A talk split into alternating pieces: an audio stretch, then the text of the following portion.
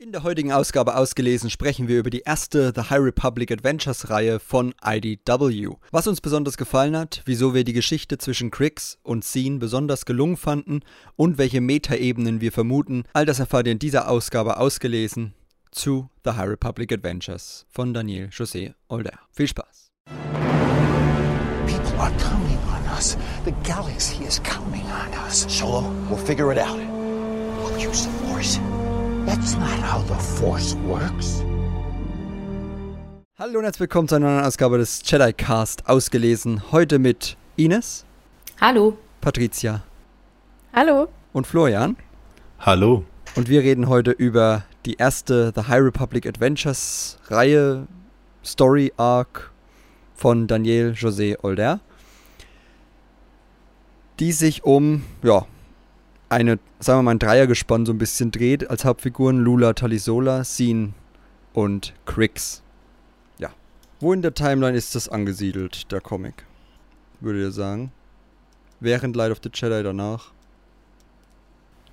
Ähm, definitiv danach, ähm, auch so eine gute Zeit danach, glaube ich. Wir haben ja schon die äh, ganzen Emergences, die da in äh, Light of the Jedi auftauchen und ja, die ganzen Nachwirkungen des großen Desasters. Die Nihils sind eine viel größere Bedrohung, als es vielleicht am Anfang war in Light of the Jedi. Also definitiv ein gutes Stück danach.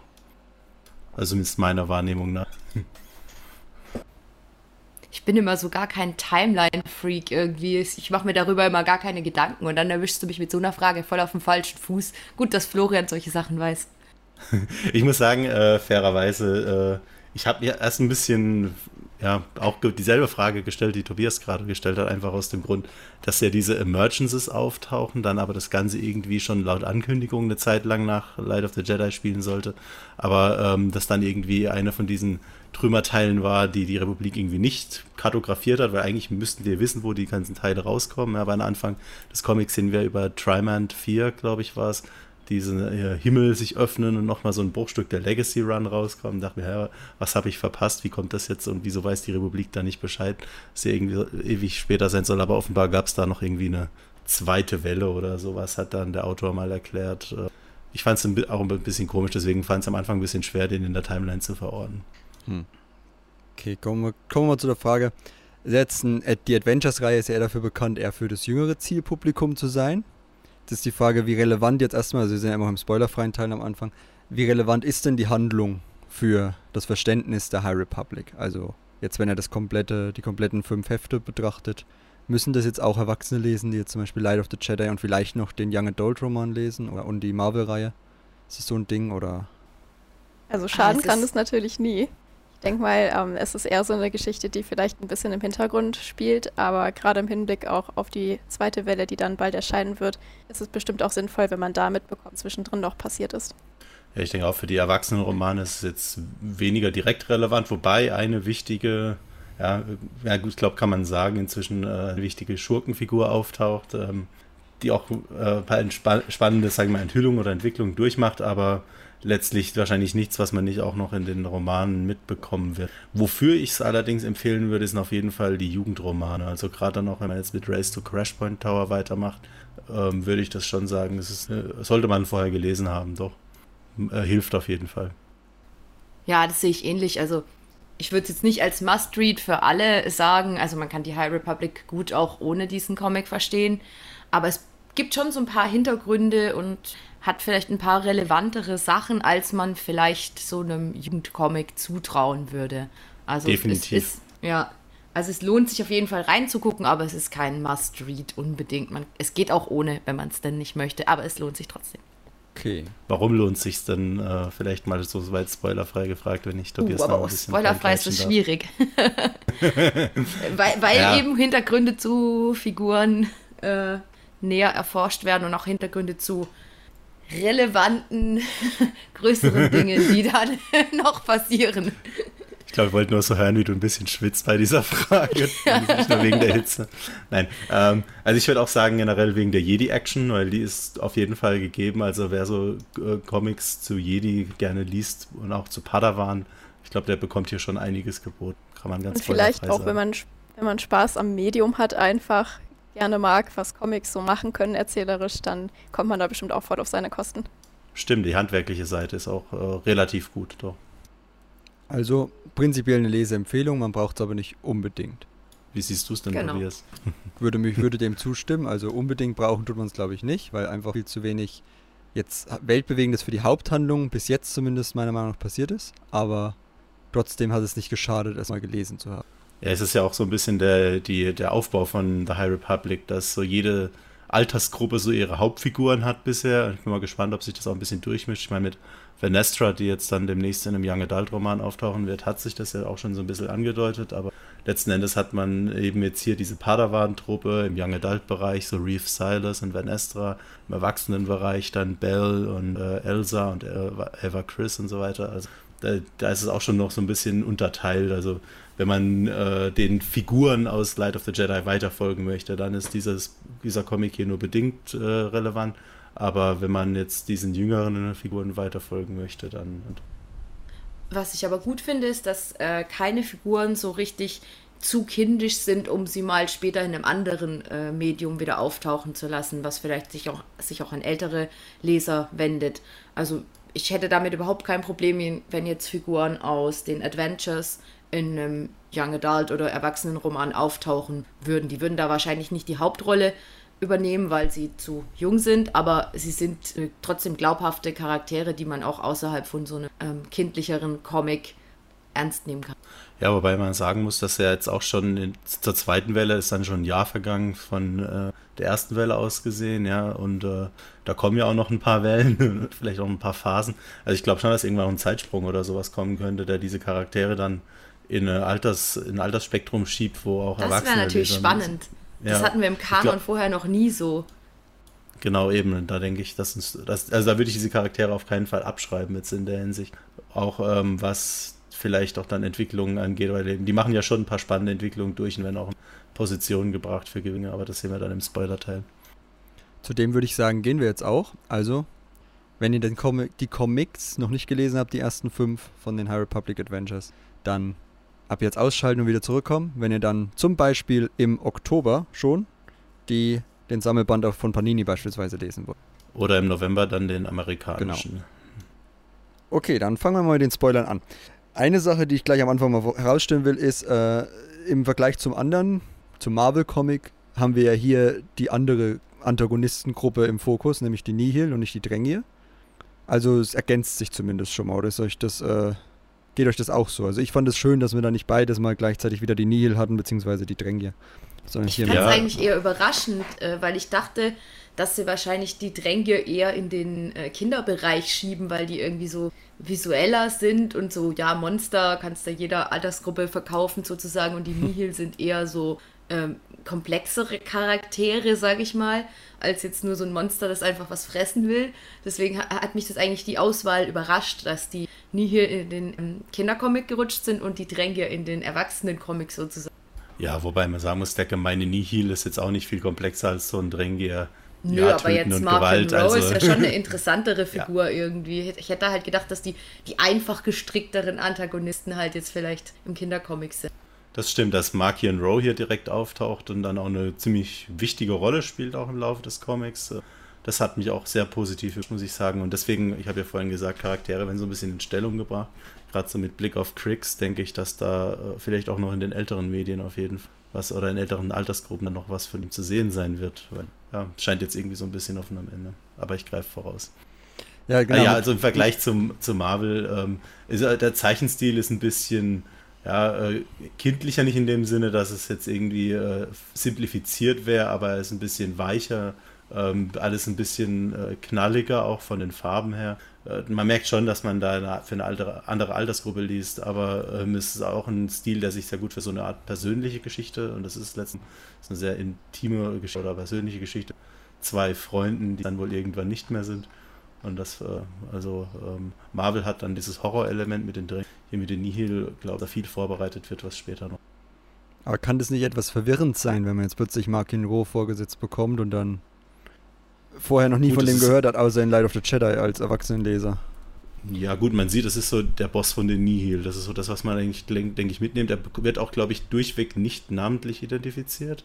Echt? Nur am Ende nennt er sich The Eye, wenn ich es irgendwie Ah, okay. richtig habe. Das stimmt, ja. Also, das heißt, für Kinder wird oder für die Zielgruppe wird er so ein bisschen als so eine rätselhafte Figur aufgebaut. Wer ist das eigentlich, mit dem Kriegsstab geht? Äh, was ist das für einer? Was will der? Ich meine, das sind ähnliche Fragen, die auch wir uns äh, stellen, nur dass wir einen Namen ihn haben.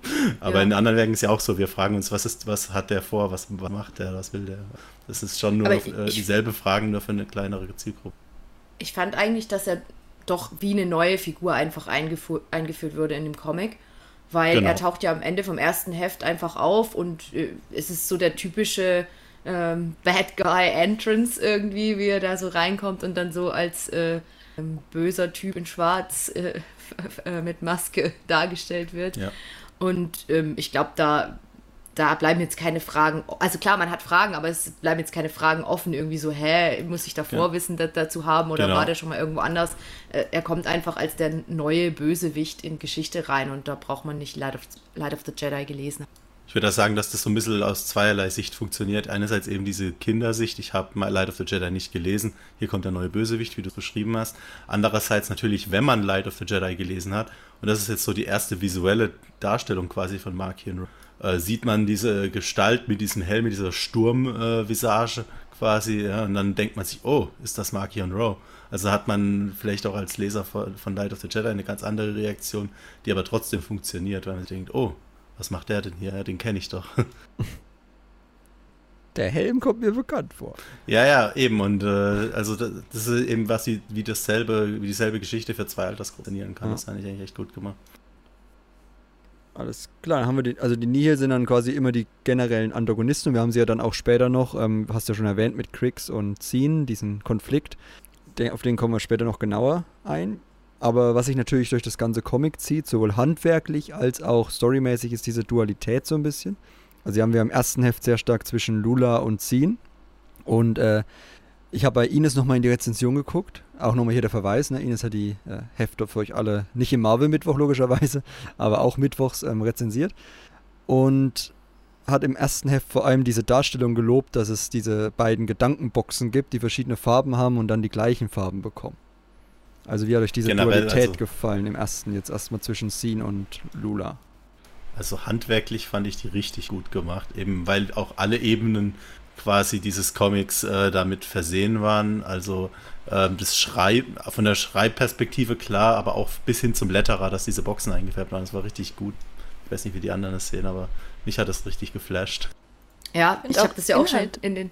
Ah, sorry, sag du zuerst. Ich habe ja die Ähm, Rezension geschrieben. Ja, ich finde, dass es auch inhaltlich Sinn ergeben hat, weil einfach über den Comic die zwei Charaktere ja auch aufeinander zugehen und am Ende aufeinandertreffen, sodass das auch eben Sinn ergeben hat, dass man diese beiden Perspektiven sieht, aber am Ende eben die Perspektiven aufeinandertreffen und dann auch die Farben der Kästen zum Beispiel ineinander verlaufen.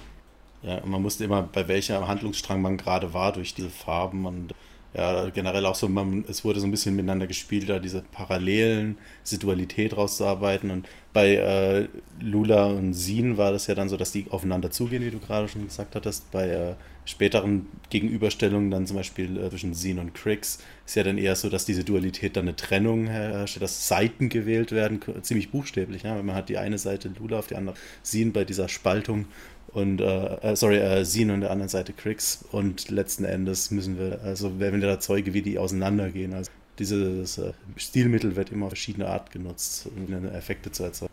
Das ist auf jeden Fall äh, sehr schön geworden, fand ich. Also mir hat es einfach ganz gut gefallen, dass man da gleich direkt zu Beginn, als man die zwei neuen Figuren kennengelernt hat, einfach so an die Hand genommen wurde, so einen roten Faden hatte, dass man gleich gesehen hat, ah, diese zwei Figuren sind sich einfach ähnlich, also Sin und Lula, und äh, kommen aber von, aus ganz anderen Welten, haben ganz andere Hintergründe und auch eigentlich ganz andere Probleme, aber so im Kern doch dasselbe, dass sie irgendwie so, sich unsicher sind, dass sie ein Geheimnis mit sich rumtragen, sagen sie ja gleich zu Beginn. Und ähm, ja, da, dadurch hat man sich gleich so mit diesen zwei Figuren irgendwie verbunden gef gefühlt, weil diese beiden eben auch miteinander so eine Verbindung hatten. Finde ich Eben auch. und bei äh, Krix kam dann die Trennung. Also wie gesagt, so beides äh, da würde ich also jetzt bei auch die ja. anschließen. wollen. Ah, Bei Kriegs dann und- und ziehen. Genau. Ähm, wir haben ja am Anfang diese Enthüllung. Also wir müssen ja vielleicht mal ein bisschen Kontext herstellen. Zines lebt ja in einer, kann man das Kommune nennen, in einer Kultur, Sekte. in einer Sekte-Kultur, wo die Macht und die Anwendung der Macht jetzt verpönt sind. Und deswegen hält sie quasi ihre Machtfähigkeiten, die sie besitzt, geheim. auch vor ihrem besten Freund Crix. Und als es dann rauskommt, dass sie welche hat, fühlt er sich betrogen und wirft ihr das dann vor. Jetzt ist die Frage erstmal, die am Ende, als sie sich dann zerstreiten am Ende des ersten Heftes, war meine Frage so ein bisschen, ist es jetzt dieses, diese Enttäuschung eines Freundes, dass er, äh, dass sie nicht ehrlich zu ihm war? Oder hat er einfach kein Verständnis für sie? Das ist so meine erste Frage, die ich dann auch da hatte. Ich glaube, das ist der Neid, ganz ehrlich. Also so wie der guckt, dass er einfach neidisch ist auf diese Fähigkeit, so ganz, ganz typisch. Das ist eigentlich was Verbotenes, aber doch eigentlich Cooles. Also man kann es ja nicht abstreiten, dass das sau cool ist, wenn man solche Trümmerteile einfach mit der Kraft seines Geistes abwehren kann. Ähm, ja, ich denke einfach, dass er neidisch ist und insgeheim ja, das auch gerne hätte. Der hat so einen leicht niederträchtigen Einschlag manchmal, ne? Ja. ähm, also was ich sagen müsste, ich glaube, so, wenn ich mir die erste Ausgabe nochmal so Revue passieren lasse, war ja, äh, sind ja Sin und Crix immer so ein bisschen zusammengeblieben in ihrer Kommune, in ihrem Kult, obwohl die immer von ihren Eltern getrennt wurden, äh, nie wirklich feste soziale Bindungen entwickelt haben. Was übrigens, finde ich, schon eine, äh, an Kindesmissbrauch der, äh, grenzt, der sogar alles, was man eventuell den Jedi mit ihren Padawan und Jünglingen vorwerfen kann, nochmal übersteigt, finde ich, weil die haben ja immerhin diese Meister-Schüler-Bindung. Ne? Aber letzten Endes war er immer derjenige, der sich um Sin gekümmert hat. Und Crix, äh, glaube ich, hat es auch vielleicht einfach nicht verkraftet, dass sie plötzlich für sich selber sorgen oder so, weißt du, dass sie, dass sie da was hat, eben wie Ines sagte, Stichwort Neid, wo äh, sie, das, das hat er ziemlich schlecht äh, verkraftet, glaube ich. Ich glaube auch, Plus dass der indoktrinierte Hass auf die Jedi. Ja, so ein bisschen Ja. Missgunst auch einfach, dass sie diese Fähigkeit hat. Und klar, am Anfang schiebt er das vielleicht darauf, dass äh, er es total blöd findet, dass sie ihm nicht davon erzählt hat. Aber ich glaube auch einfach, er findet die Jedi extrem blöd. Und das findet er jetzt auch mies, dass er, da, dass sie dann äh, diese Fähigkeit hat. Und deswegen, naja, muss er halt irgendwie sich rechtfertigen, wieso jetzt diese Freundschaft auseinandergeht. Und dann sagt er am ehesten, finde ich doof, dass du mir das verheimlicht hast. Ja, eben, also der hat ja auch diesen indoktrinierten, diese indoktrinierte Ablehnung, die auch Tobias durch diesen Kult und ich Ja, glaube, ja genau. das nie Also, hinterfragt. genau, und das ist ja irgendwie dann das, das, was ich schwierig finde, weil es ja trotzdem eine Extremsituation, dann das rauszufinden und dann gleich das Richtige tun zu müssen. Also ich meine, ich habe ihm jetzt nicht von Anfang Ja. an Boshaftigkeit unterstellt bei seiner Enttäuschung. Nö, am Anfang fand ich das auch noch ziemlich nachvollziehbar, aber äh, er hat sich dann auch aber ziemlich reingesteigert, muss ich sagen, bis er die Nihil auch aktiv unterstützt und Leute abschießt und so.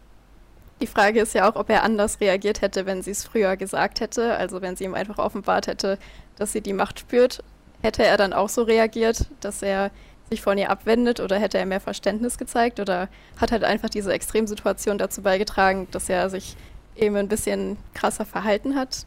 Kann man ich auch noch glaube drüber fast nicht, dass er es ihr, ich glaube es fast nicht, dass er es ihr verziehen hätte, wenn sie es ihm in einem ruhigen Moment mal gesagt Eben. hätte. Dann hätte er wahrscheinlich gesagt, ja, äh, halt es nur geheim, äh, tu so, als wäre nichts oder so. Oder vielleicht hätte er sich trotzdem abgewendet. Also er hätte da wahrscheinlich sie auf keinen Fall unterstützt. Das kann ich mir nicht vorstellen. Genau, das ist ja auch sein Argument gewesen. Eigentlich hättest du mir ja so früher sagen können, aber ich glaube ehrlich gesagt auch nicht, dass er dann besser reagiert hätte. Ja, ich glaube, das ist auch so ein bisschen, dass die Charaktere in dem Moment auch so ein bisschen Symbole sind, glaube ich. Also, ähm, hatte es mit Patricia vorhin auch schon mal zum Thema Coming Out. Ja, äh, sie hat letztens diese Fähigkeiten ihr Leben lang verborgen und dann in diesem Moment hat sie dann aber so ihr wahres Selbst offenbart, ja, also wie bei eben- wie eben bei einem Coming Out und ihr bester Freund hat da nicht so gut drauf reagiert. Er hätte es mir, also ich glaube auch da ist so ein bisschen BDQ-Thematik ein bisschen ver äh, ich glaube, äh, Patricia hat auch noch eine Beobachtung zur Farbgebung gemacht. Ja, also wenn man sich sie anschaut, dann äh, läuft sie tatsächlich rum wie eine wandelnde ähm, Bisexualitätsflagge. Ich weiß nicht, ob das äh, extra so war, gewollt war oder ob es einfach nur ein Zufall ist, aber wenn man einmal drauf achtet, dann fällt es einem auf. Aber ich finde es aber auch schön, der- also zu dem, was Florian gerade gesagt hat, dass es auch einfach, dass sie praktisch über die Comics nicht irgendwie unbedingt an einem Ort ankommt. Vorher war es ja auch so, dass sie oft, oft umhergereist ist zum Beispiel, ähm, sondern dass sie über die Comics realisiert, dass sie einfach in sich selber ankommt. Das fand ich eine sehr gute Message. Genau, auf jeden Fall. Und ähm, ob es jetzt intendiert ist mit dieser äh, Parallelen oder nicht, letzten Endes macht der Leser die Botschaft. Und also Genau. sag mal, so gerade so Sachen traue ich äh, Daniel José Older aber auch zu. Okay, al- also wie gesagt, ich bin bei. Ihr seid mir recht negativ gegenüber Griggs, finde ich. Also so, so voreingenommen. Wir glauben nicht, er hätte das gemacht und er hätte das vielleicht nicht gemacht. Wir wissen es ja nicht. Also, Ich glaube aber noch nicht, dass er gemacht hätte. verloren ist, ehrlich gesagt. Also das habe ich Hm. nicht gesagt. Ich Nee. glaube, dass er, ich glaube, dass er schon noch eine, eine Chance hat, weil er eben ja jetzt auch im letzten Heft, wie ich auch in meiner Rezension geschrieben habe, eben keine Waffe gegen äh, Sin erhoben hat. Es, Im Gegenteil, er wurde ja dann von ihr an, angegriffen und er hat aber überhaupt nichts gemacht. Das ist für mich immer schon so ein Zeichen, dass der, dass der Autor ja. noch, noch mal vorhat, die Figur vielleicht noch mal zurückzuholen und ihr nicht allzu schlimme Schandtaten anhängen will, die man nicht mehr äh, verzeihen kann. Also allein schon deswegen, dass wir lernen die als Freunde kennen und dann werden sie so ein bisschen zu ja, quasi Feinden ähm, oder entfremden sich, aber man würde die ja nicht über eine Freundschaftsbeziehung einführen, wenn das nicht später auch noch irgendwie ein bisschen relevant wäre. Ja, also, dass sie vielleicht seine Schwäche bleibt, wenn er jetzt irgendwie so Anakin-mäßig so richtig äh, auf die böse Seite geht. Er hat jetzt keine Machtkräfte, aber ihr wisst, was ich meine. Äh, dann ist er immer noch so ein Anker. Ja, also überlegt mal so quasi, wie wenn, äh, jetzt ein extremes Beispiel, aber wenn Padme überlebt hätte und dann nochmal irgendwie auf Vader einwirkt ist einfach nur so nach, nachdem Vader seinen Helm angezogen hätte. Und äh, jetzt hier am Ende zieht ja Kriegs dann auch einen gewissen Helm an, der ein bisschen Symbolträchtigkeit einhergeht und äh, letzten Endes seine Menschlichkeit auch ein bisschen verbirgt. Aber natürlich wissen wir nicht äh, umbringen können oder er hat, äh, er hat sich da zurückhalten müssen. Hm. Und ähm, glaube ich schon, dass da noch rettende Eigenschaften da sind. Aber Tobias, diese Figur handelt schon aus ziemlich niederen Beweggründen bei vielen. Und das, ich würde auch Neid sagen, weil erst ist es eben Neid auf die Fähigkeit und später, als sie ihn dann eben neue Freunde findet und er sich bei diesen äh, Schlägern und Barbaren da wiederfindet, glaube ich auch schon, dass er die Jedi ein bisschen hasst dafür, dass äh, sie so gut aufgenommen haben. Das habe ich zumindest Und dafür, dass es da Kekse gibt. Genau, die Kekse. Zwei Punkte. Erstens, nur so als Gedankengang, ist es dann aber bestimmt nicht unbedingt zuträglich, dass man von seiner ehemaligen Freundin gewürgt wird, um sich wieder zu versöhnen. Also es war auch schon ziemlich extrem. Ja, absolut. Und äh, ja, da war ich sehr geschockt. Die zweite mhm. Gedanke, was du gesagt hast, dass er neidisch ist, jetzt mal nicht irgendwie verständnisvoll meinerseits, aber wir haben ja darüber geredet, in welchen desolaten psychischen Verhältnissen diese Kinder da aufwachsen. Und wenn ja. du siehst, dass deine beste Freundin plötzlich eine Familie gefunden hat, in Anführungsstrichen, und er selber nie eine hatte, ist es jetzt nicht so weit hergeholt, dass er in Markin Rowe, der ihn da irgendwie als seine rechte Hand, seinen Sohn so ein bisschen aufziehen will, eine Art Vaterfigur sieht. Also. Oh, das ist überhaupt nicht, äh, sage ich mal, abwegig. Es also wie, inwieweit halt kann man das einem Zehnjährigen oder wie, oder wie alt er ist, äh, zur Last legen, dass er sich da wohlfühlt, aber halt in andere Richtung, als wir das jetzt als gut empfinden würden. Ich kann es schon, nach, schon nachvollziehen, dass er äh, in diese Richtung abdriftet, aber ich glaube, er merkt ja auch selber, dass es für ihn eigentlich nicht so gut ist. Er gibt ja auch zu, dass er sich da bei den Nihil nicht so, nicht so wohl fühlt. Er versucht halt so ein bisschen auf Krampf, sich da jetzt schön zu reden und irgendwie alles zu tun, ja. um Markion Rowe zu gefallen irgendwie und sich das noch irgendwie zum Guten zu wenden, aber er wird halt wahrscheinlich irgendwann merken, dass das nichts bringt, weil es bei den Nihil irgendwie nicht die emotionale Stabilität gibt, die er vielleicht sucht. Und vor allem aber, er schlägt aber auch jede Möglichkeit aus, da wieder mit Sin und den Jedi wegzugehen. Also äh, die, die, Möglichkeit hätte sich ja auch geboten, zu sagen, ich ergebe mich. Und oder, die haben ja sogar, also äh, Sin hat ja sogar überlegt, Kriegs zu retten. Also, das war ja so ihr, ihre, ihr Antrieb quasi dahin. Yoda hat versucht, Kriegs zu retten und er wollte nicht. Also ähm, das ist auch schon so ein bisschen, er hat sich da ein bisschen in was verbissen auf jeden Fall. Und ja, also altersmäßig weiß ich jetzt nicht, wie alt das sein soll, aber so, ja. glaube so 11, 12 würde ich auf jeden Fall zutrauen. 10 ist, glaube ich, ein bisschen zu jung. Was ich fast noch krasser finde, ist eigentlich, dass er, dass er seinen Elder Tromac da verrät.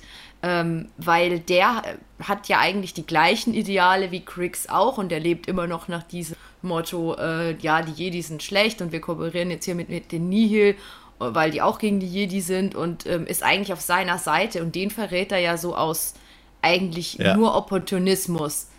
Also das ja. finde ich fast noch krasser, als äh, dass er sich jetzt von Sin distanziert hat, weil da hat er ja einen Grund, wenn auch einen blöden Grund, aber ähm, bei dem Elder Tromac war es ja fast nur einfach nur Boshaftigkeit und Opportunismus, weil er eben ja, ja bei, bei Markion rumschleimen wollte. Genau, und der liefert ihn ja wirklich ans Messer. Also klar, Tromac, wie wir dann in der fünften Ausgabe erfahren haben, hat es überlebt und geht dann mit Yoda auf seine separate Mission. Ob er die überlebt, mal schauen. Aber letztlich musste Kriegs in dem Moment davon ausgehen, ja, äh, als er Tromark ans Messer liefert, dass der jetzt von Nihil abgeschlachtet wird oder geopfert wird oder äh, Genau. irgendwie sowas in der Art, ja. Und das war schon ziemlich düstere Entscheidung. Deswegen sage ich, eine gewisse Niedertracht wurde dem schon inne. Ähm, sagen wir, dass seine Herkunft ihn vielleicht in irgendeiner Form da geprägt hat, ganz klar. Aber äh, eine Entscheidung hat er da auf jeden Fall getroffen, da erst dem Elder Tromark seine, dieses Wissen, wo sich dieses Artefakt des Markions verbirgt, äh, ihm auszupressen und dann äh, im nächsten Moment dann zu sagen, ja hier, äh, der ist der Verräter, bringt den um und dann kann ich euch sagen, wo dieses Teil ist. Also es war schon ziemlich kalkuliert, ziemlich böse. Er scheint sich auf jeden Fall beweisen zu wollen. Und es hat am Ende ja auch funktioniert. Ja. Und jetzt ist er glücklich, vorerst. Tja, Naja, wenn man das unter glücklich versteht. Er hat einen Helm geschenkt hat- bekommen, also bitte. er hat, er, den, er, er ist jetzt, ich, ich finde so, er, wenn er jetzt so einen Helm anzieht und böse wird, braucht er einen neuen Namen. Keine Ahnung, Little Storm oder was Und vielleicht. ich meine, der heißt ja sogar Oh. Kriegskamerad, also von daher. Ja, äh, ich, ich musste bei, den- als ich den Namen das erste Mal gelesen habe, so dachten, ja, das ist jetzt der sowjetische Spion, oder? Ich finde im letzten Panel so die, die Hand so komplett, das sieht aus wie 80.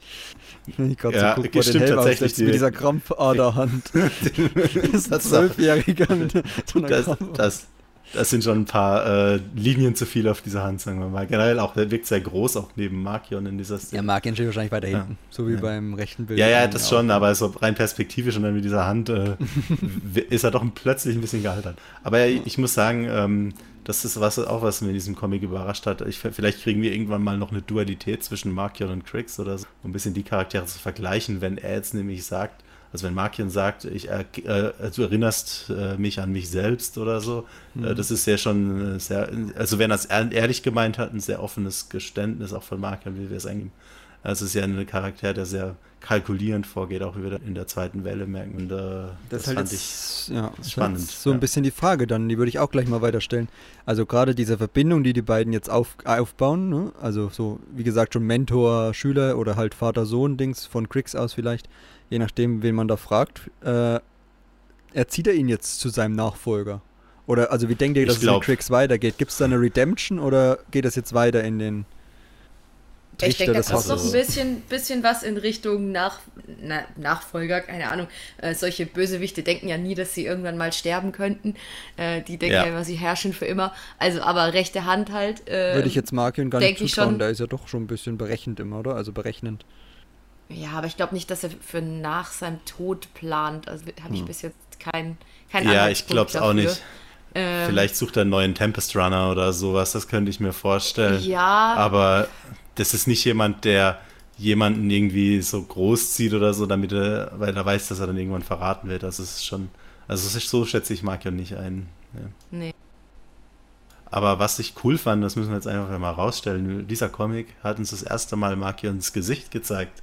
Ja, äh, von allen High Republic-Werken. Äh, Ich vermute, das fandet ihr genauso bemerkenswert. Ja, echt krass. Ich hatte damit überhaupt nicht gerechnet, dass das jetzt irgendwie so schnell schon kommt. War da völlig, das war völlig unerwartet. Aber echt toll, dass sie es in diesem Comic gemacht haben ähm, und äh, ja, also dem damit auch mehr Relevanz noch gegeben haben, weil jetzt auf einmal jeder online sieht, oh, da wurde das Gesicht enthüllt. Dann muss ich da vielleicht doch mal reinlesen. Ist aber auch schon wieder ein Normalerweise, bisschen- ja.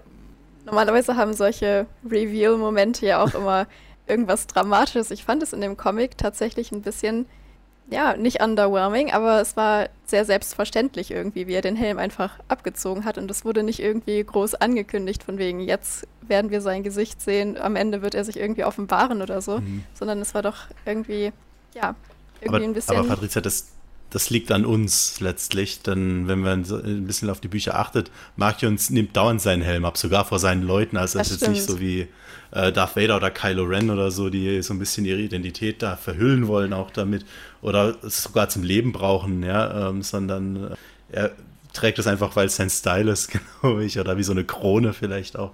Aber er ist jetzt nicht jemand, der ein Geheimnis aus seinem Gesicht macht vor seinen Verbündeten. Ne?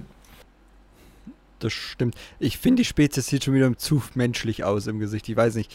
Das ist irgendwie so eine. Warum müssen immer alle Antagonisten so humanoid aussehen? Jetzt nicht nur vom Körperbau, sondern auch dann auch im Gesicht so. Weiß man, was es für eine Spezies ist? Ich glaube nicht, nicht, oder? hat Das man da schon ja- einen Namen? Nee, oder?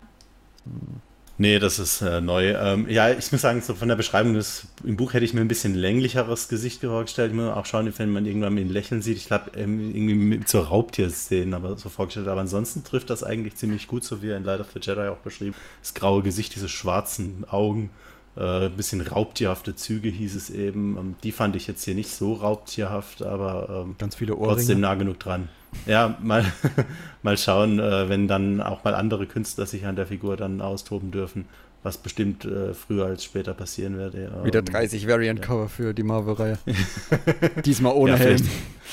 genau. Oder vielleicht kriegen wir auch ein bisschen Concept Art in die Richtung, kann ja auch Ja. sein, ja.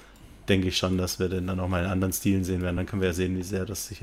Aber ja, ähm, was ich da so ein bisschen spannend finde, ist, ähm, dass äh, Ka- Charles Soule war das vor ein paar Tagen was getweetet hat, von wegen, dass Markion Rowe aus einem gewissen Grund so aussieht und sich aus einem gewissen Grund so verhält, als wäre diese sein Aussehen irgendwie etwas, wofür er sich mal entschieden hätte. Also, also ich weiß nicht, das war, fand ich äh, sehr kryptisch. Ich weiß nicht, ob ihr da irgendwelche spontanen Ja, ich, Ideen habt. ich weiß nicht, ich hatte da eine Idee, die aber das Ende von The Rising Storm spoilern würde. Dann Okay, dann, äh, sage ich mit dem Hintergrund. nichts. Ja, vielleicht hat er seine Seele verkauft. Was weiß ich. Schwarze Augen, graues Ding, als ob das Leben aus ihm gewichen ist, keine Ahnung. Ja, wenn jemand seine Seele verkaufen würde, glaube ich dann, Ja, ne? je nachdem, was er dafür bekäme. Einen Helm.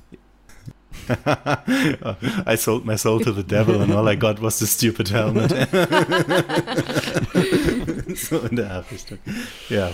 Äh, ja ne. Aber trotzdem, dieses letzte Seite war schon cool. Ähm, einerseits eben diese düstere Familie und andererseits die Jedi und Cham Cham, dieses kleine Haustier von sie.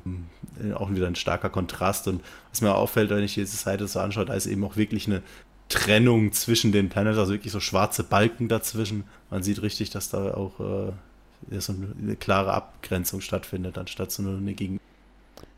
Es ist zu spät. Vorerst. Vorerst. Okay, dann, dann würde ich jetzt einfach mal, also wir haben ja ganz, ganz viele Nebenfiguren, ganz viele Padawane und so und, und alles mögliche. Buckets Äh, of Blood! Ja, der ist Okay, natürlich Florian voll- hat seinen schon benannt. Noch andere Favoriten, ich will jetzt nicht jeden durchgehen, weil wie gesagt, das Och, konzentriert sich ja schon Favorit sehr würde ich, stark. Favorit würde ich jetzt nicht zwingend sagen, aber es musste gemacht werden. Tut mir leid. Ist natürlich Ich weiß nicht, lustig, ich finde die, ich find die Nebenfiguren alle, alle cool irgendwie. Ja. Ich, find, ich, ich mag halt einfach diesen Keks-Running-Gag, weil der die ganze Zeit aufkommt. Die, die Ja. reden die ganze Zeit über Kekse im Hintergrund. Ich finde das einfach Äh, so genial, Genau. dass die so eine Nebenbeschäftigung da haben. So, wenn sie gerade nicht irgendwie die Welt retten, dann tauschen sie halt Keksrezepte aus. Betreiben eine kleine Konditorei auf dem Starlight Beacon oder so. Die Ja. Sai und Torben Buck oder und mit, mit Yoda ab und zu noch. Ja. Ja, Yoda ist ja der, der originale äh, Rezepterfinder. Der Meisterkoch. Ja. ja, was ich, noch, was ich nur kurz sagen wollte, Buckets of Blood ist lustig, natürlich im Comic, aber halt ein bisschen drüber irgendwie. Ich weiß nicht, ob das so ein Ja. Jedi-Ding ist, dass dann jemand rumrennt Also- und Buckets of Blood schreibt. Das ist so ein bisschen, muss ich sagen, also das ergibt nur mit der Vorgeschichte Sinn. Ich weiß nicht, ähm, also was heißt Vorgeschichte mit der Hintergrundgeschichte, warum diese Figur das macht. Das ist, dass Daniel José Older mal, ähm, glaube als äh, ja, äh, Arzthelfer oder Sanitäter irgendwas, äh, also zumindest bei so Einsatzhelfern äh, in New York, glaube ich, bin mir nicht sicher, gearbeitet hat. Und äh, da gab es einen Sanitäter, der immer über sein, äh, über Funk dann gerufen hat, so Buckets of Blood is on the scene, ja, also eimerweise Blut vor Ort ähm, und sich immer so angekündigt hat.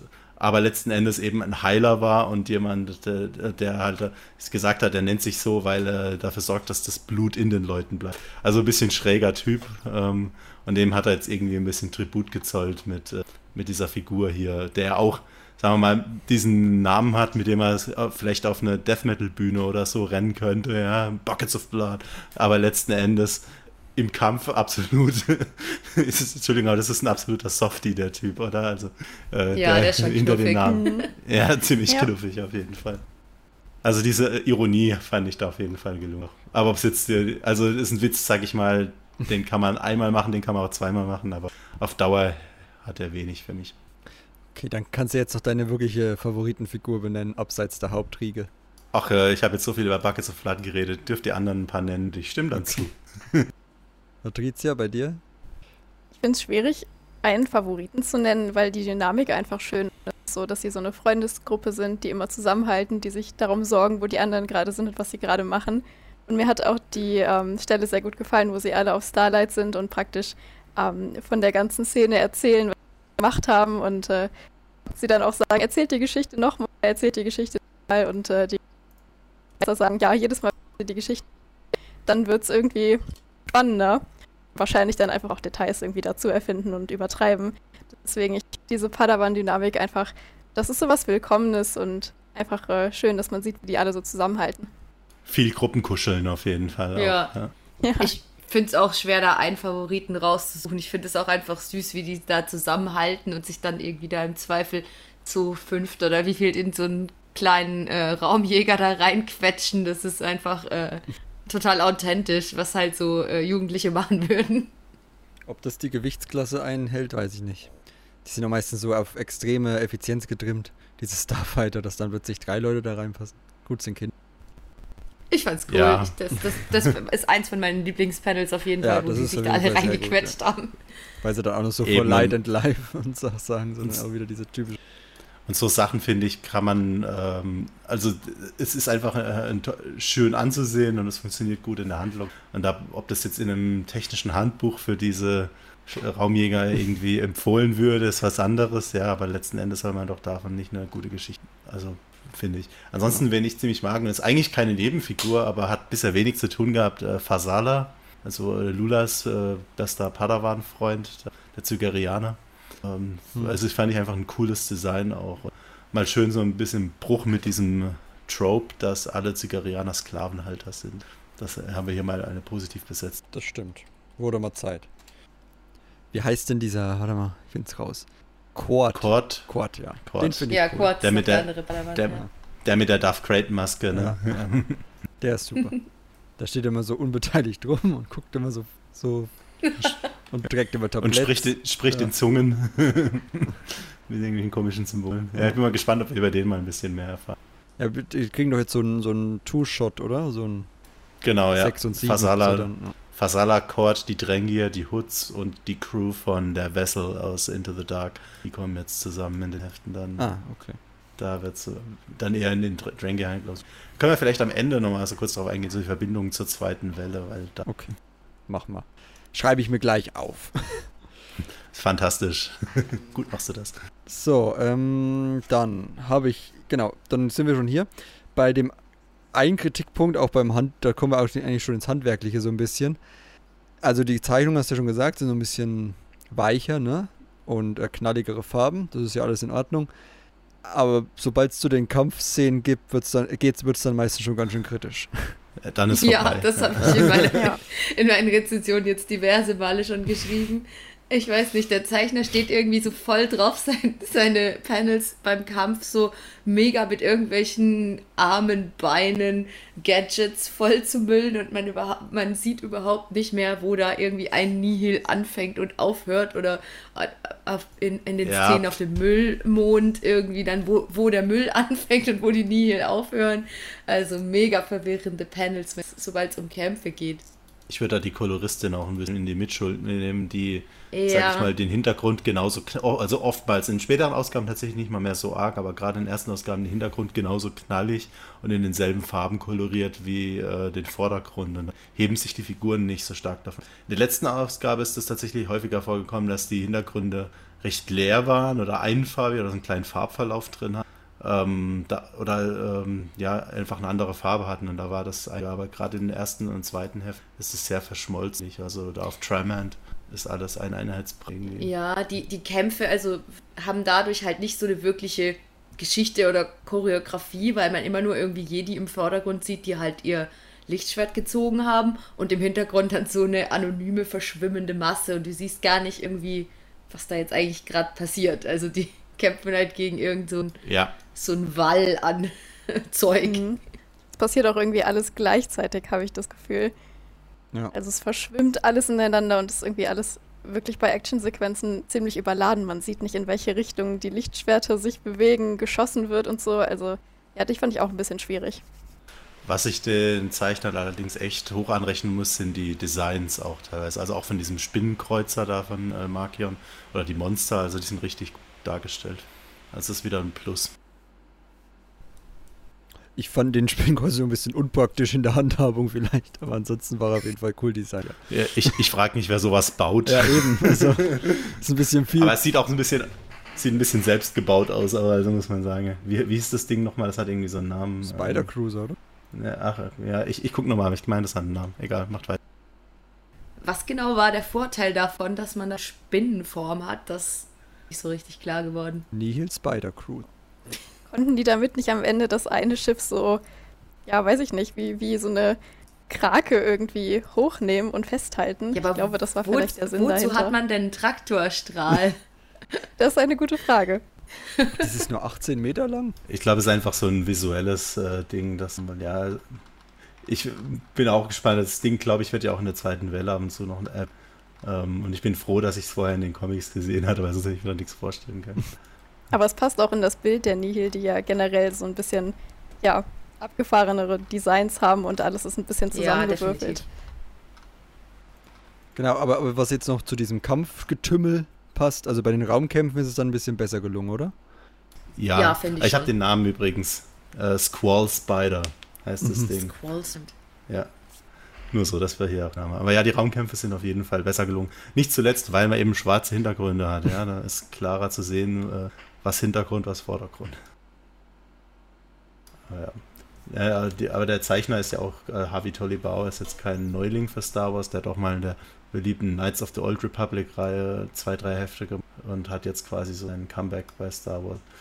So diese Pre-Prequel-Stories scheint er sich so ein kleines Nestchen gemacht. Ein Punkt habe ich noch, das ist diese etwas verwirrende vierte Ausgabe. Und die habe ich auch zweimal gelesen, als ich sie gelesen habe. Ja, Um überhaupt zu und da habe ich immer noch nicht verstanden, was los ist. Und dann habe ich Ines Rezension gelesen, habe ich immer noch nicht verstanden, was los ist. und sie auch nicht. Also, das Ja. war schon echt ein bisschen, äh, ja, nicht so Bin Aber ich ich ja glaub, beruhigt, Ines dass hat- mir nicht nur mir Ines- so geht. Ines hat, glaube ich, aber letzten Endes dann aber geschrieben, dass sie inzwischen äh, so ein bisschen Klarheit bekommen hat. Ja, also ich weiß jetzt, dass das nur ein Ablenkungsmanöver war, aber ich finde das jetzt nicht so sonderlich clever oder warum stellen sie sich da alle auf diesen Müllplaneten und stressen da diese Einwohner da an und wollen irgendwas von denen und dann fliegen sie weiter. Also irgendwie so richtig Sinn macht es für mich nach wie vor nicht. Ich weiß nur halt, dass es jetzt ein Das. Ablenkungsmanöver ist und ich diese Ausgabe sozusagen einordnen kann. Okay, das war jetzt nur so ein Quest sozusagen. Ein bisschen Aber so konstruiert Sinn auf jeden Fall. nach wie vor nicht irgendwie, weil, ich, ich weiß nicht, was die jetzt da wollten, warum die jetzt genau auf diesen Planeten gegangen äh, oder Mond gegangen sind und ähm, ja, warum Markion da nicht nur ein paar Nihil hingestellt und selber schon äh, zu seiner nächsten Location gegangen ist, da nach äh, Vrant Tan Tarnum, wo Teil von diesem Artefakt ist. Ja, aber gut, sie haben halt noch eine Au- Ausgabe mehr gebraucht. Irgendwie haben noch so eine Zwischenhandlung eingebaut. Ja, ähm, ich glaube, die wollten irgendwie noch diese Begegnung zwischen ähm, Crix und Sin eben am Ende dann hinbekommen, so dieses, dieses Finale und brauchten irgendeine Ausrede dafür, warum vielleicht erst die Kinder dort sind und die Meister erst später kommen. Ähm, ich glaube, das ist eben alles so ein bisschen konstruiert, aber nicht komplett unlogisch. Also er hat ja die Möglichkeit gehabt, mit diesem Funkgerät die Jedi in eine Falle zu locken, hat es auch wahrgenommen, die Falle hat halt nur nicht geklappt. Ja. Wenn wir vielleicht ein bisschen entschlacken können, die Handlung da in der Hinsicht, aber ansonsten. ja. Solange man am Ende versteht, was gemeint war, auch wenn es ein bisschen unnötiger Umweg war. Generell, glaube ich, hätte man ein paar Sachen da auch weg. Also vier hätten, glaube ich, auch gereicht, teilweise sogar vier Ausgaben. Wenn ich auch so an diese Sache mit, möglich. Mit äh, auf, auf den Nihil-Schiff denke, da wo sie in der Arena waren mit diesem, wie hießen die Viecher, Boganti oder? Bogaranf, glaube ich. Oder so. ja. ja, ja. Das waren alles so Generell, ja, ich, bin, ich bin immer dafür, die ganze Monster-Action rauszustreichen. Das ist, die hat für mich fast nie einen Mehrwert. Denke ich mal, okay, jetzt halt noch ein Monster. Okay, ist ein Comic, es muss immer ein Monster auftauchen. Wir haben auch im Monster. letzten Heft. Es gehört halt zu sehr dann zu auf einmal Star noch Wars so ein dazu. Müllmonster gekommen ist. Okay, na gut, dann halt noch ein Müllmonster, wenn es sein muss. Ja, die Ja, der Suffix von Sa- Odd Mantel, ja. Genau, ja. Spielen Ja, das, ja. Diese Monster sind halt zu sehr, sag ich mal, einfach in der Geschichte von Star Wars auch verwurzelt und ich kann mit denen persönlich auch weniger anfangen, aber es gibt halt auch Leute, die da voll drauf abfahren und so bekommt halt letztlich jeder ein bisschen. Äh, ja, ist ja auch okay. Auf jeden Fall sind es gut gezeichnete Monster, das muss man schon sagen. Also ja. ähm, den Safrep fand ich auch gut dargestellt, aber auch diese Boggaranth. Man merkt schon, dass da ein gewisses Design dahinter ist. Auch diese äh, Junk Mavens, da diese Bevölkerung von Junk Moon, die sind, finde ich ziemlich witzig dargestellt, da diese vogelartigen Kreaturen. Hm. Äh, ich weiß nicht, waren die auch in Aftermath, wo dieser Mond ist? Boah, das weiß ich nicht mehr. Wirkt auf jeden Fall alles sehr designt halt wieder, was aber auch eine der Vorzüge für High Republic ist, dass die eben diese starke Designabteilung auch. Und die sind auch echt talentiert, die, die schaffen es zwei Ausgaben lang vor Cricksack zu rennen. ja, genau. Crix ist vielleicht, vielleicht liegt es weniger an deren Talent als an Crix mangelndem. Der okay. muss sich noch hocharbeiten. Dann äh, zum Handwerklichen, ne? Ihr seid ja immer. Fangen wir mal mit der Kür der Lieblingspanels vielleicht an. Also wir haben ja schon immer ein paar handwerkliche Sachen erklärt, auch gerade dieses Dualitätsding haben wir schon abgearbeitet jetzt oder besprochen in Verbindung mit der Story, aber was sind denn so eure Lieblingspanels? Wir haben schon gehört, dieses, wo sie alle im Cockpit hocken ist weit dabei, weit vorn dabei. Ja, außerdem finde ich auch noch ähm, das erste Panel im, im vierten Heft, wo Sin und Lula zusammen meditieren in so einem schönen, idyllischen. Das habe ich. In der, das habe ich, mir auch markiert. Die aber anscheinend nur ein, ein Hologramm ist, wenn ich das richtig gesehen habe, das sich dann wieder auflöst. Ja, ne? Starlight Beacon. Das ist ein Wort ja. Starlight Beacon. Genau. Eigentlich sind sie halt wahrscheinlich in irgendeinem oder Meditationsraum oder so, nee, der halt. Nee, halt nicht Starlight Beacon, äh, Republic Outpost Ort Mantell steht auf der nächsten ah, Seite. Ja, stimmt. aber ja, also recht. nicht ganz Hologramm, aber ja. Also ich fand auch das ähm, eine Panel ziemlich cool, wo ähm, die ganzen Jedi auf einmal vor sie ins Tür stehen.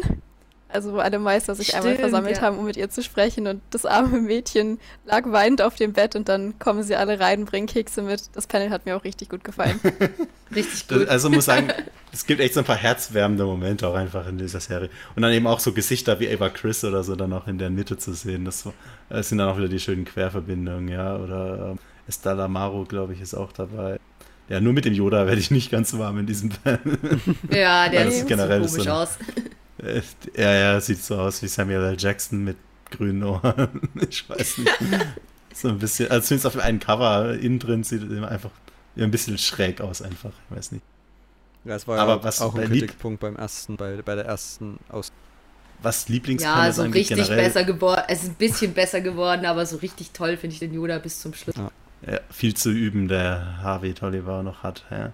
ja. Aber was ich immer großartig finde, sind so diese diese Ganzseiter oder so diese großen Action-Panels, da klappt dann doch schon was. Also als Scene zum Beispiel dann ihre Machtfähigkeiten zum ersten Mal einsetzt, ja, so wir haben diese Dualität auf den Seiten davor, ja, something rises in me and I rise with it und dann äh, Übergang zur nächsten Seite, boom, sie fängt dieses riesige Trümmerteil auf. Das fand ich richtig gut, richtig visuell umgesetzt. Ich glaube, äh, also äh, ich hatte, mir stand da ein bisschen die Kinnlade dann auch offen, als ich das so gesehen habe. Gemacht. Und, und auch ähm, ein schöner Bogen zum Schluss. In der letzten Aufgabe, Ausgabe ja. kam es ja auch nochmal drin vor. Genau, ja. Ähm, also generell da so ein paar ähm, richtig sch schöne ganze Zeit auch ähm, irgendwo noch einge egal. Ähm, ja, solche Momente kriegt Capitolio halt ziemlich gut hin. Hm. Und die sorgen auch dafür, dass das Ganze ein bisschen so einen filmischen Charakter dann auch hat. Ist doch schön. Hast du denn, hast du denn eins, Tobias? Ich überlege, ich gucke schon die ganze Zeit durch, aber so wirklich nicht, ehrlich gesagt. Also ich, ich bin ja mit der Post, also ich überlege mal, was würde ich mir als Poster aufhängen und da ist wirklich vielleicht das Ende vom zweiten, wo sie an Starlight Beacon hinfliegen sieht ganz cool aus, aber ansonsten. Gut, es ist ja halt auch, sage ich mal, narrative Kunst, die soll ja nicht unbedingt als Poster dienen, sondern eben eine fortlaufende Sequenz erzählen. Ja, ich schätze mal so, der erste Postermoment ist doch das, was ich gerade genannt hatte, da dieser Trümmerteil. Aber mhm. ich weiß auch nicht, ob das so sehr als Poster taugt. Ja, Trümmerteil hänge ich mir ungern. Das oh, reicht. Ja, nee, ich verkneife mir. okay. Ähm, Gibt es sonst noch was zu grafischer Illustration, Zeichnung, Lettering. Also ich fand die Gesichter äh, bis jetzt bei Yoda, aber ich fand die immer sehr expressiv. Man konnte immer sofort sehen, wie Charaktere sich fühlen. Selbst auch nur Nebencharaktere. Also auch gerade am Ende der zweiten Ausgabe, ich habe das gerade auch nochmal aufgemacht, weil du es gerade erwähnt hast, äh, Cord steht da so ein bisschen äh, ja, so ein bisschen unsicher reinschauend äh, da herum. Also Charaktere haben immer ziemlich viel Gefühl. Da rechne ich denen auch an, gerade auch für den Kindergarten. Mir hat es auch gefallen, dass wir Starlight wieder von innen gesehen haben. Da hatten wir auch in der Marvel-Serie ab und zu schon mal einen kleinen Einblick, was auf Starlight abgeht. Ähm, ich freue mich immer, wenn wir so Einblicke bekommen, wie es da aussieht, weil das ist ja schon eine ziemlich spezielle Station. Deswegen, es hat mir gut gefallen. Ja, viel Gold und Weiß halt. Haben sie nicht gespart. Nö, der äh, Jedi leben auf großem Fuß, da doch. Die, später reicht es dann nur noch. Ja, später reicht es dann nur noch für, Später ist dann das Geld weg, da reicht es dann nur noch für so äh, Wüstenroben. oder in den Sequels dann für Steinhütten oder so. Genau, die mussten dann irgendwann Bankrott anmelden. Ne? Ja. Insolvent alle. Okay, dann äh, ja, anknüpfen an andere Werke. Das wäre dann so ein bisschen das auch Verbindung zur zweiten Welle. Ne? Wir haben ja nur ein was, was ich jetzt noch genau. vorher erwähnen wollte, war dieses Quant Xi, also der Mond von Ort Mantell quasi, den hatten wir ja schon angesprochen aus der Nachspieltrilogie. Und ähm, ja, äh, Yodas Sternjäger so ein bisschen, wo Ines gesagt hat, sie würde sich gerne mal angucken, wie das aussieht. Dieser Sternjäger, wie der modifiziert ist. Sowas gab es ja in Clone Wars auch schon für Yoda extra, wo er dann sich Echt? so reingestellt hat, so ein bisschen. Ah, krass. Das also gab es auch schon in den Legends. War, ja. ja, für mich war das jetzt ja, irgendwie so der ja. erste Auftritt von Yoda als, als Pilot, den ich so hm. wahrgenommen habe. Keine Ahnung. Nee, ich fand es ähm, irgendwie interessant, dass er halt da so aktiv mit eingebunden ist. Jetzt in, in den Filmen ist er ja nie als Pilot zu sehen. Ich verweise an der Stelle mal auf, glaube ich, was, was Yoda Dark Rendezvous ähm, oder Yoda Pfad der Dunkelheit oder irgendwie sowas in der ähm, von Sean Stewart war einer der alten Klonkriegsromane. Da fliegt er auch mal mit so einem Sternjäger weg, glaube ich. Cool. Also in Clone Wars hat er es halt benutzt, dass er mit R2 zu diesen zu seiner Macht Selbstfindung aufgebrochen ist. Also jetzt auch nicht im Kampfkontext, aber ja. Also in diesen Bonusfolgen da der Staffel ja, in der 6. Sechsten ne? Staffel, ja. Das war halt dieser modifizierte ähm, Sternjäger, den sie auch in Episode 3 benutzen. Ich kann mir nicht merken, wie die Namen sind. Die haben ja unterschiedliche in Episode 2 und 3 und so einer wie in Episode 3, nur für Yoda angepasst. Genau, und ansonsten, ja, äh, Verbindung zur zweiten Welle. Also, wie weit möchtest du da jetzt gehen? Also. Soll ich jetzt allen sagen, die ähm, noch nicht zweite Welle Kontakt hatten? Nee, ähm, wir wollen es jetzt nicht, nicht spoilern. Also, man kann halt schon sagen, dass auch die jüngeren Hauptfiguren äh, dieser Comic-Reihe auch in ein paar älteren Medien, Zielgruppen so kurz mal auftauchen. Mal weniger kurz, aber äh, ja, lassen wir mal offen. Letztlich ähm, gibt es also so, aber so ein paar, ich glaube, also hier jetzt mild Spoilers, aber wirklich, wir verraten nicht, wegen was ausgeht. Es gibt nur so ein paar Momente eben, wo zum Beispiel Yoda abwesend ist und man sich fragt, wo der ist. Wir haben jetzt hier erfahren, oh, der ist mit diesem Elder Tromac weggeflogen. Das haben wir jetzt ja schon in der fünften Ausgabe mitbekommen. Äh, ist dann wohl abgeschossen worden. Verschollen wird er überleben. Mal schauen. Äh, vielleicht dann beginnt der Lauftext der nächsten Ausgabe mit Somehow Yoda has returned. schauen, ja. The Erst Dead in Speak. Fortnite. Ähm, Erst in Fortnite, genau, ja. Ja, was vielleicht war es auch nur. Nach Dalna wollte ich nur kurz noch einwerfen, brechen genau, Sie auf, die kennen da wir auch schon. Auch, Dalna wollte ich dann auch Dalna. gleich nochmal anschauen. Äh, ähm, letzten Endes so diese, vielleicht ist Yoda in den Prequels auch nur ein Klon, der irgendwie auf Exegol gezüchtet wurde. Müssen wir mal gucken. Ähm, aber ja, sieht ja aktuell am Ende von halb fünf düster für ihn aus. Aber er ist abwesend, das wissen wir. Wir wissen dann auch aus Crashpoint Tower, dass äh, dass die beiden Padawane, Kord und Fasala, irgendwie weg sind, irgendwas mit Drangia machen. Das ist jetzt auch in den Solicitations schon für die nächste Ausgabe angekündigt, dass wir da eine Story bekommen mit den beiden, den Drang. Also es sind jetzt keine großen Spoiler, es sind einfach nur diese äh, Charaktere werden jetzt auf so einen Weg geschickt und sind dann irgendwie verräumt, während Lula und Sin eben dann, was auch immer in Crash Point passiert noch. Ja, also das ist jetzt was so in dieser fünften Ausgabe auch schon so ein bisschen stellenweise anklingt. Ähm, also dass diese Charaktere da einfach liegen.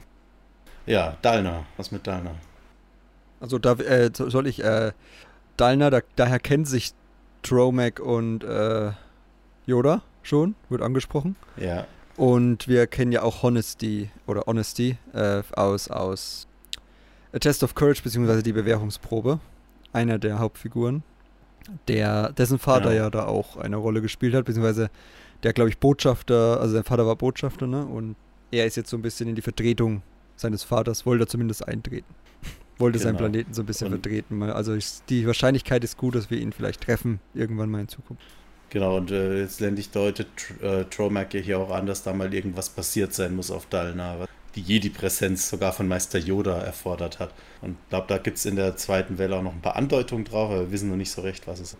Es scheint noch so ein Mysterium, aber wirklich wohl ein zentrales Mysterium zu sein für ein paar Dinge, ähm, die jetzt, das jetzt hier in dieser Kindercomic-Reihe sich vorbereitet wird oder auch durch Honestys Auftritt schon Test of Courage, dass wenn die Dalna wirklich so wichtig sein klingt. Also für die Vorgeschichte von The High Republic gibt es ja so ein paar, äh, die wo wir vielleicht noch wissen müssen, wie die zustande kamen, woher sich eben jetzt Stromag und Yoda kennen, oder da vielleicht auch ein Zusammenhang der zu Heal und diesen Elders of the Path, die wir hier kennenlernen. Ja, woher kennt jetzt Markia und Tromag, um mit denen irgendwie diesen Deal für dieses Artefakt zu machen, das er holt? Was ist überhaupt los mit dem Artefakt? Das sind alles so Fragen.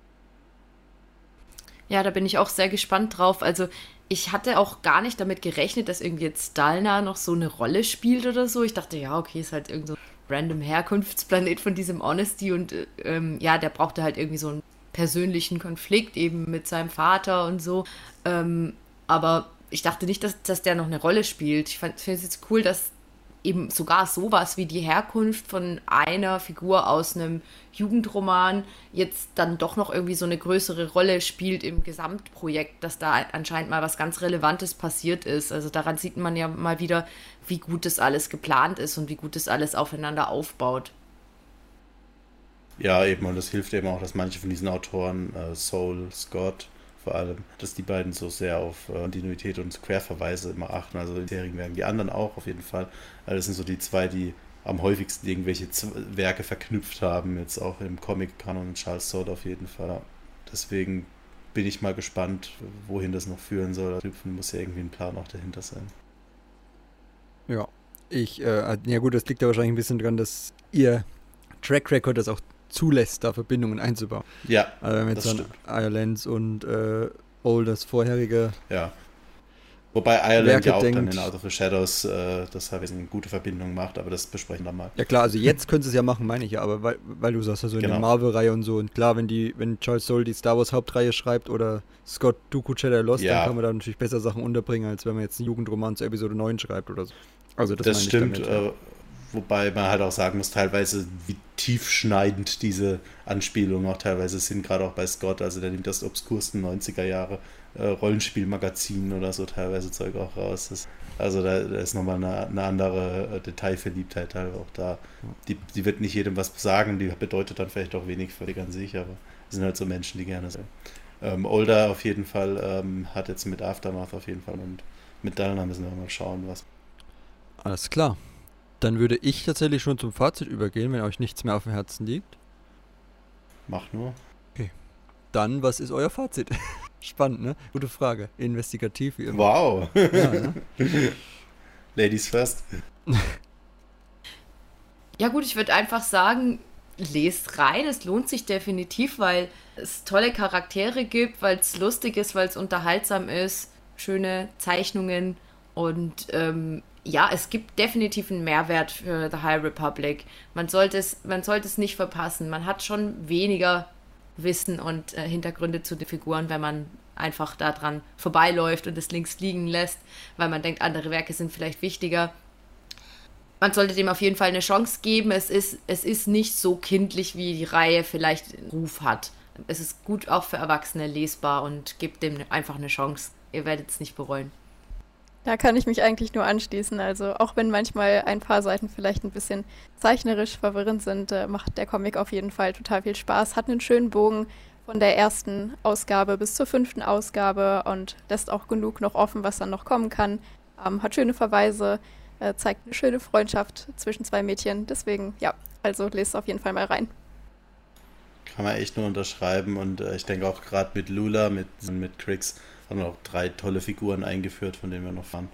Und ähm, ja, wenn sonst euch nichts motiviert, Markion Rowe taucht auf, der Hauptschurke des ganzen Stücks hier. Und das ist, sag ich mal, nach den beiden Erwachsenenromanen jetzt eigentlich so das äh, meiste, was wir von ihm sehen. Ja, sogar sein Gesicht.